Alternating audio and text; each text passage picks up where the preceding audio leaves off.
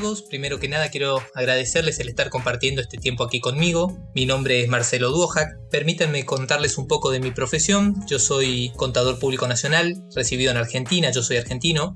A lo largo de mi carrera laboral pasé la mayor parte del tiempo trabajando para compañías multinacionales. Actualmente el mundo laboral hizo que me encuentre viviendo en la capital de Paraguay, precisamente en la ciudad de Asunción, desde ya hace varios años, donde recientemente he abierto mi propia consultora empresarial con la cual estamos iniciando este complejo trabajo de proporcionar e implementar soluciones e innovación en las organizaciones. Y hoy, producto de la situación global que estamos viviendo con lo del COVID-19, nos ha tocado recibir un sinnúmero de consultas a las diferentes problemáticas que las empresas están teniendo a la hora de afrontar la crisis e incertidumbre que este virus está dejando en el entorno económico en general.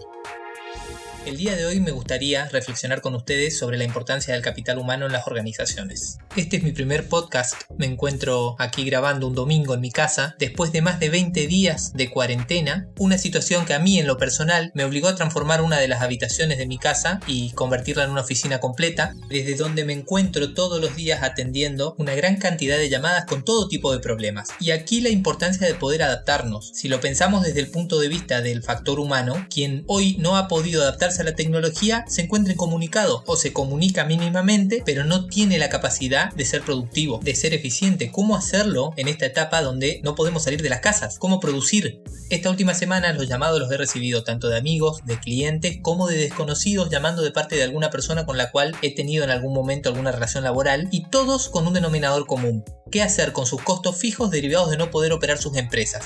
Hay que destacar que dos de los principales costos fijos son las deudas contraídas con vencimientos próximos y el pago del factor humano, es decir, el pago de sueldos.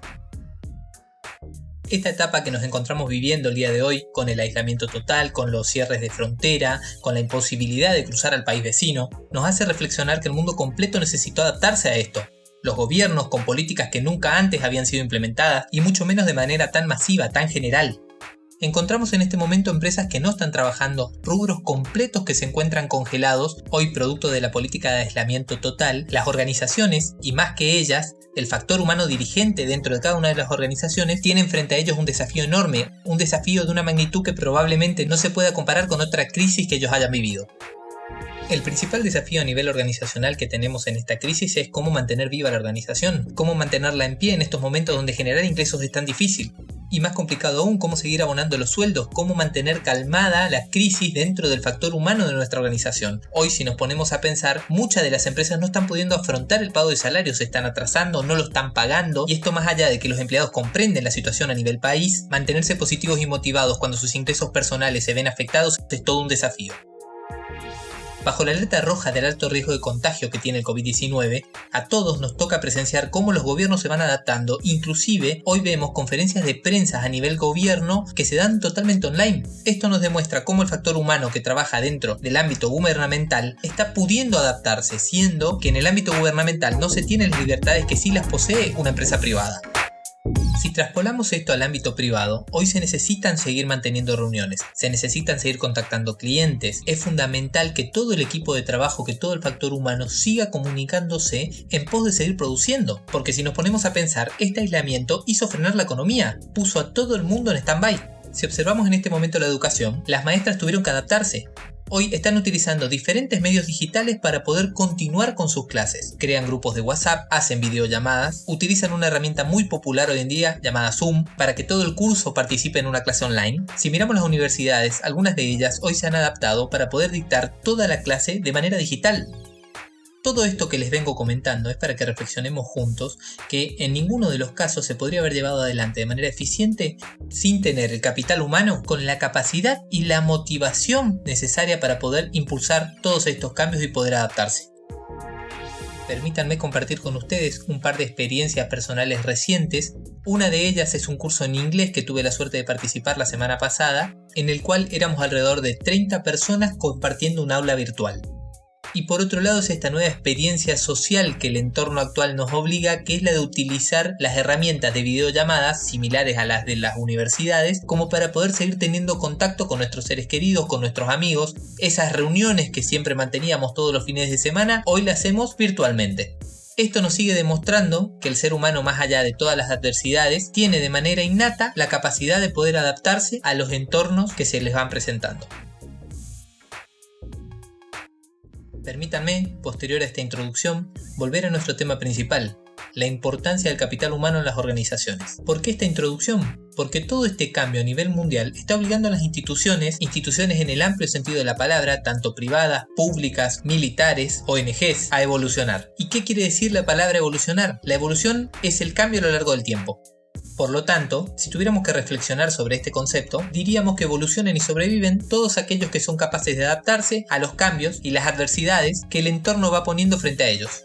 Esta es una frase bastante profunda, más aún si recordamos que en ella basó Darwin el desarrollo de su libro sobre el origen de las especies.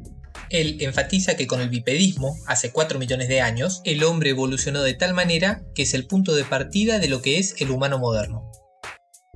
Siguiendo con esta línea de pensamiento, recientemente tuve la oportunidad de leer un libro llamado Ágilmente de Stanislao Bakrach.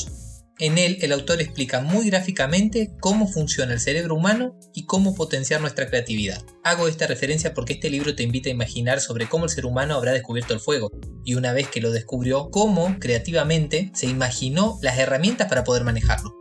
Por otro lado también hace alusión a la rueda. Cuando se inventó la rueda, cuánta ventaja tenían aquellos que la utilizaban respecto de quienes no la conocían. Cuánto tiempo pasaría para que aquellos que no conocían o que no se adaptaban a la utilización de esta nueva tecnología quedaran obsoletos o fuera del sistema, tal cual le pasaría hoy a una organización donde sus recursos humanos no se encuentren capacitados en las tecnologías adecuadas para poder continuar operando con las empresas durante este periodo de cuarentena. Volvamos un poco a nuestro concepto original. Evolucionan y sobreviven aquellos que son capaces de adaptarse a los cambios del entorno. Aquí ya podemos comenzar a pensar desde el punto de vista empresarial, desde la empresa más pequeña y unipersonal hasta las grandes multinacionales. Y la pregunta sería, ¿cuál va a ser el factor diferencial entre una empresa u otra para que éstas sean triunfadoras o perdedoras en los próximos años? Esto lo venimos hablando pero enfatizando desde otra perspectiva y este factor va a ser la capacidad de su talento humano, de sus colaboradores, de adaptarse a los cambios que el entorno le vaya exigiendo. Y muchos dirán, ¿cómo puedo hacerlo? ¿Cómo adapto mi empresa? ¿Cómo hago cambiar esa cultura interna que tiene mi empresa para que la misma pueda evolucionar, para que pueda ser competitiva, para que pueda hacer frente a lo que demandan los usuarios, los clientes? Y la respuesta a esta pregunta que parece ser tan compleja es simplemente tener al capital humano permanentemente capacitado. Y es que mientras más comprometidos estén los trabajadores con los objetivos y valores de la empresa, mejor será su rendimiento. Y es por esto que la gestión de recursos humanos no se debe limitar a solamente labores administrativas prácticamente debería estar impulsando la creación de un clima laboral agradable que genere sentido de pertenencia y compromiso a todos los colaboradores. Y no solamente dedicarse a las presentaciones, las declaraciones juradas, firma de contratos, hacer firmar las vacaciones o uno de los factores que más les insume tiempo, la liquidación de los salarios. Ese clima laboral bien fomentado va a tener relación directa sobre cada funcionario, sobre cada colaborador a la hora de hablar de su empresa, a la hora de representar a su empresa. Y esto a la vez repercute directamente sobre dos factores fundamentales que son la productividad y la eficiencia durante las horas de trabajo. Podríamos pensar que esto es algo sencillo y preguntarnos por qué todo el mundo no lo hace, y realmente bajo mi experiencia personal, tanto cuando trabajaba en relación de dependencia como en esta etapa haciendo consultoría, les podría decir que la alta dirección no siempre reconoce la importancia de la capacitación del factor humano. De hecho, en muchas ocasiones me he encontrado con varias creencias y esas llamadas verdades absolutas que nadie se atreve a discutirle a sus superiores. Y nombrando alguna de ellas, por ejemplo, si los capacitos se me van a la competencia, no tenemos tiempo, estamos demasiado ocupados en la empresa, o lo más normal, no hay presupuesto, no tenemos presupuesto para capacitación. Ya hicimos capacitación en varias oportunidades, nunca funcionó, y otra que es muy normal, nuestra empresa es muy pequeña para eso. Ok, quiero enfatizar nuevamente nuestra definición. Las organizaciones para evolucionar y sobrevivir deben adaptarse a los cambios. Y les pregunto a ustedes, ¿cómo lo van a hacer si su capital humano no está debidamente capacitado? Como les comenté al inicio del podcast, me encuentro este domingo después de más de 20 días de cuarentena en la oficina que tengo montada en casa y sobre mi escritorio tengo en este momento un sello, el cual realmente pesa alrededor de un kilo y tiene el tamaño de un teléfono fijo, que era de mi abuelo, más precisamente de mi bisabuelo. Ellos tenían una tienda en el interior de Argentina, en un pueblo muy chico, en el cual se dedicaban a lo que se llamaba en la época ramos generales, que prácticamente era proveer de todo tipo de artículos de consumo, productos de limpieza, materias primas, etc. ¿Por qué les comento esto? Bueno, este sello, para que puedan orientarse, está trabado en la fecha julio de 1925. Les comento esto para que reflexionemos un poco juntos en lo que era el desafío de un negocio en aquella época. Prácticamente el objetivo principal era poder abastecer el negocio de mercadería. En resumen, en esa época no había calles asfaltadas en ese lugar, era muy difícil circular, transportar la mercadería era muy complicado, pero lo bueno era que todo lo que ellos traían al negocio era vendido. O sea que el principal desafío era cómo proveer al negocio, cómo mantenerlo proveído, cómo hacer que la mercadería pueda llegar, para que luego sea ingresada al inventario y se comience a vender. Si hacemos un paralelismo a lo que es hoy día, nos vamos a dar cuenta que muchos de los productos, si no es la mayoría, hoy se tratan como si fueran commodities. Cualquiera puede conseguirlos, cualquier persona está vendiendo el mismo producto tuyo, no es difícil traerlos, el transporte ya no es una barrera. Entonces, ¿qué es lo que nos va a diferenciar con respecto a nuestra competencia? Y la respuesta a esto la conocemos, que es la atención. ¿Cómo somos atendidos a la hora de adquirir un producto o de adquirir un servicio? Prácticamente hoy, gracias a la gran cantidad de oferta que existe en el mercado, tenemos la posibilidad de elegir. Y veamos un par de ejemplos. ¿Qué sucede cuando voy a un restaurante y pido un tipo de comida específica? Por ejemplo, me voy a un restaurante y pido una ensalada César. Sabemos qué es lo que contiene este tipo de ensalada, sabemos que podemos comprarla en un restaurante, en otro restaurante y va a tener prácticamente lo mismo. ¿Por qué elegimos ir a uno en vez del otro? Y la respuesta es sencilla. En un lugar nos atienden bien, respetuosamente, nos saludan, tienen todos los medios de pago, el lugar es agradable, tiene aire acondicionado, las sillas son cómodas, el ambiente es armónico, arreglado, limpio, y estas son las cosas que las personas toman como un valor diferencial a la hora de elegir consumir en un lugar o en otro. Y lo mismo sucede en las estaciones de servicio. Todos tenemos preferencia por algún emblema. Ahora, qué tenemos en cuenta a la hora de ir a una determinada estación de servicio en vez de otra. Y vuelve al mismo concepto, al servicio que recibimos a la hora de consumir ese producto. En ambos ejemplos podemos notar que el valor humano es un factor fundamental sobre la percepción que nosotros estamos teniendo de las empresas, del servicio, del producto que estamos consumiendo. Y con esto vuelvo a insistir en la importancia de la capacitación constante del valor humano. Retrocedamos a profundizar sobre los mitos en torno a la capacitación. El primero que habíamos nombrado era uno de los más comunes que se suele escuchar. Si los capacito se me van a la competencia. Generalmente uno escucha la frase no vale la pena capacitarlos, se van a terminar yendo a trabajar a otro lado. Pero la verdadera pregunta es, ¿y si no los capacito y se quedan trabajando en mi empresa? La realidad es que vamos a tener un capital humano de calidad mediocre, incapaz de afrontar los desafíos del entorno, incapaz de generar nuevas ideas, mejorar los procesos, inclusive la calidad de atención para con terceros se ve afectada con la falta de capacitación. Uno no tiene la capacidad de enfrentar situaciones de crisis, inclusive capacitarlos en inteligencia emocional, en manejo del estrés, resolución de conflictos, son todas habilidades blandas que hoy son muy utilizadas a nivel mundial, dada la importancia que esto tiene a la hora del relacionamiento con terceros muchas veces es difícil materializar el fruto de este tipo de capacitaciones. Y en base a eso es muy común que digan no tenemos dinero para ese tipo de capacitación. Ahora, en mi experiencia en el mundo laboral he realizado todo tipo de acuerdos, acuerdos comerciales, acuerdos con instituciones gubernamentales, con fundaciones, capacitación externa a canje o inclusive capacitación interna con los expertos internos. Por lo que esta afirmación de no tenemos dinero no puede ser la excusa para no hacer la capacitación, tenemos que innovar y desde ahí el punto de que nuestras cabezas dentro de la organización se encuentren capacitadas. Ellos deben generar este tipo de acuerdos, ellos deben generar este tipo de beneficios para la organización. Personalmente tuve la experiencia de gerenciar en dos oportunidades un rubro que es extremadamente complejo, que es la línea aérea, el transporte nacional e internacional por vía aérea. Este rubro tiene exigencias de índole legal de todo tipo y una de las más fuertes es la capacitación continua de todo el personal que interviene en la operación de la línea aérea. Esta experiencia de gerenciar en este rubro tan complejo me otorgó a mí una particular visión en lo que a capacitación se refiere. Para que puedan dimensionar, me gustaría compartir con ustedes una experiencia que tuve allá por el 2010, donde la capacitación de cada uno de los pilotos para que estos queden habilitados para poder volar una aeronave tipo con capacidad de transportar más de 100 pasajeros costaba alrededor de 40 y 50 mil dólares. Estamos hablando de un costo por piloto. Imagínense lo que es capacitar a toda la flota de pilotos y a todo el resto de personal que interviene en la operación de la línea aérea.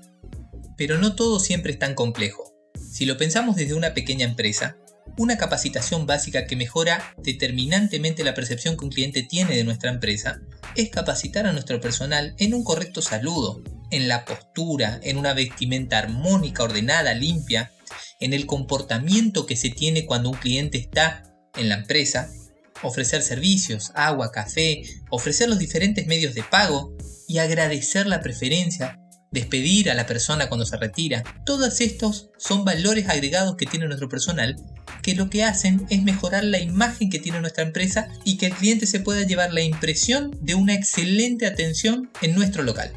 Estas son capacitaciones básicas y con cero costo de inversión. Debemos tener bien en claro que la capacitación no es un evento de una sola vez, es un proceso. De allí también que muchas empresas dicen ya contratamos y no funcionó. Al decir que es un proceso significa que es algo que se tiene que ir alimentando, retroalimentando, retroalimentando, fomentando y para que esta capacitación sea efectiva, también se tiene que dar la oportunidad al personal de que pueda practicar lo que aprendió la capacitación sin acción prácticamente es un desperdicio. Los planes de capacitación, por más básicos que sean, tienen que estar sustentados en una planificación ordenada del personal. Me ha tocado ver casos donde se ha invertido en personal, se ha capacitado y al poco tiempo el personal es cambiado de puesto. ¿Qué quiere decir? Que esa inversión que hicimos en esta persona no la vamos a usufructuar. Eso es producto de una mala planificación tanto en capacitación como en los puestos laborales dentro de una empresa. Y se debe tener especial cuidado de esto a la hora de planificar la capacitación del personal. Por lo tanto, podemos notar que desde lo complejo del puesto de un piloto hasta el puesto más simple dentro de una organización requiere capacitación. Esto que le provee una mayor competitividad y productividad a cada puesto de trabajo, generando obviamente una mejora dentro de la organización y también al personal esto le provee de motivación, le provee del sentido de pertenencia y se sienten en otras palabras valorados por la empresa. Y bueno, para ir avanzando hacia una conclusión después de haber reflexionado desde diferentes ópticas lo que es el valor humano dentro de una organización, podríamos decir que tanto las gerencias como los mandos medios son los principales actores y quienes van a determinar el éxito o no de esta.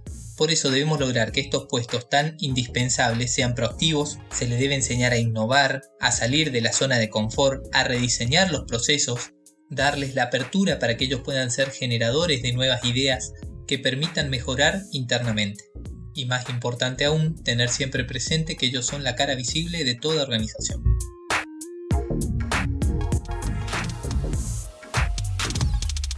Llevamos ya varios minutos hablando sobre este tema y quería agradecerles el tiempo que están compartiendo conmigo y como conclusión podríamos decir que el factor humano es un elemento fundamental y determinante para el éxito o fracaso de cada organización y que el principal desafío en la gestión del talento humano dentro de cualquier organización debería ser tener a todo el personal capacitado para dejar la organización en cualquier momento, pero que estos decidan quedarse en ella por convicción y por un verdadero sentido de pertenencia.